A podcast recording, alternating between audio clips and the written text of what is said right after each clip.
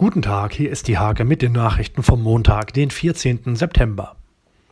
Neustart nach der Corona-Pause für zwei kulturelle Nienburger Institutionen.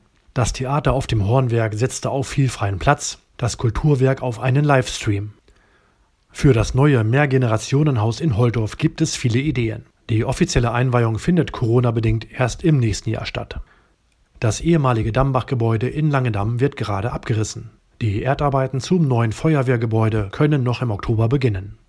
Der SVBE Steimke setzte sich im Bezirksliga-Duell gegen die SG Diepholz mit 8 zu 0 durch. Das Schützenfest leitete Dennis Pissor per Strafstoß ein.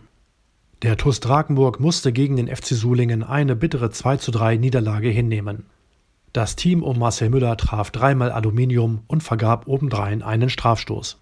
Diese und viele weitere Themen lest ihr in der Hake vom 14. September oder auf www.diehake.de.